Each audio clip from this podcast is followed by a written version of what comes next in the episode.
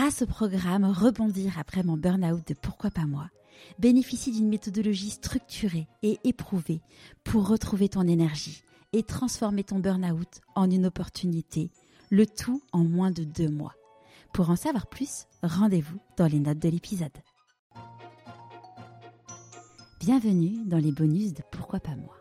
Je suis Charlotte Desrosiers, la fondatrice de Pourquoi pas moi. Pourquoi pas moi, c'est un podcast. C'est aussi un bilan de compétences, nouvelle génération pour trouver ta raison d'être et écouter ta petite voix. Il est finançable à 100% avec ton CPF. C'est aussi un livre, et si je changeais de métier, redonner du sens à son travail. C'est un TEDx, je n'ai plus peur du dimanche soir, et c'est une newsletter hebdomadaire. Pourquoi pas moi? L'invitation à écouter ta petite voix? Aujourd'hui, nous allons explorer une idée que je trouve super encourageante. Il n'est pas toujours nécessaire de partir d'une passion pour être passionné par son travail. Oui, tu as bien entendu. Quand on est aligné avec ce que l'on fait, on perd cette impression de travailler au sens traditionnel du terme. Alors comment faire pour être passionné par son travail, que ce soit un métier passion ou non? C'est ce que nous allons découvrir ensemble via quatre grandes étapes. La première étape est de devenir son propre expert. Comme l'a démontré Scott Dinmore, les personnes passionnées par leur travail se connaissent bien, même très bien. Elles sont expertes d'elles-mêmes. En effet, elles connaissent et comprennent leurs points forts, leurs singularités et même leurs zones d'incompétence. Se connaître permet donc de mieux s'orienter vers des tâches et des projets qui nous passionnent. Pour en savoir plus d'ailleurs sur la singularité, je t'invite à écouter l'épisode dédié sur ce sujet qui est sorti il y a 15 jours. En effet, pour pouvoir être passionné, il faut exploiter ses talents, que cela te procure du plaisir et que tu sois excellent dans cela. La deuxième étape, après devenir son propre expert, est de dépasser ses limites. Comme tu le sais, les limites, nous sommes les premiers à nous les imposer à nous-mêmes. Alors regarde, il suffit de repenser à tous mes invités du podcast qui ont osé repousser leurs limites.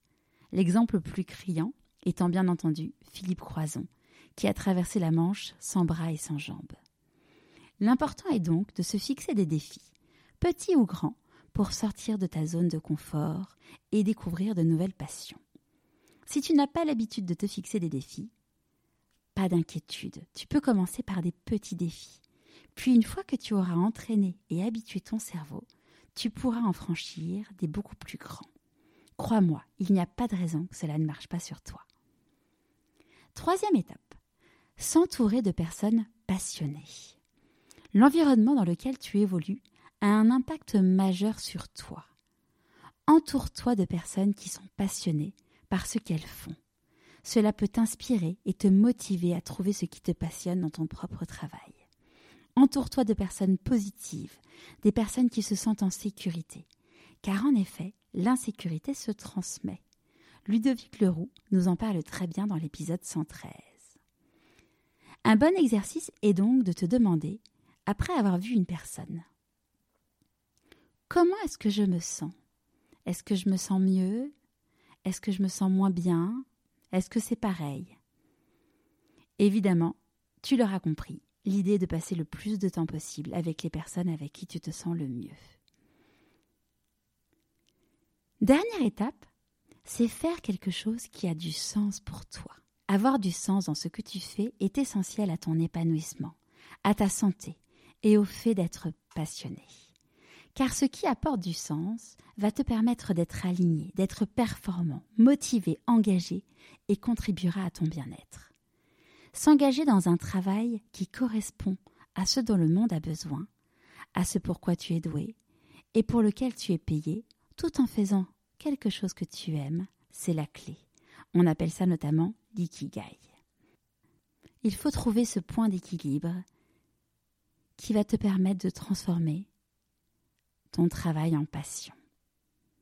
L'important, tu l'as compris, est de trouver cet alignement, cette étincelle qui transforme l'obligation en passion.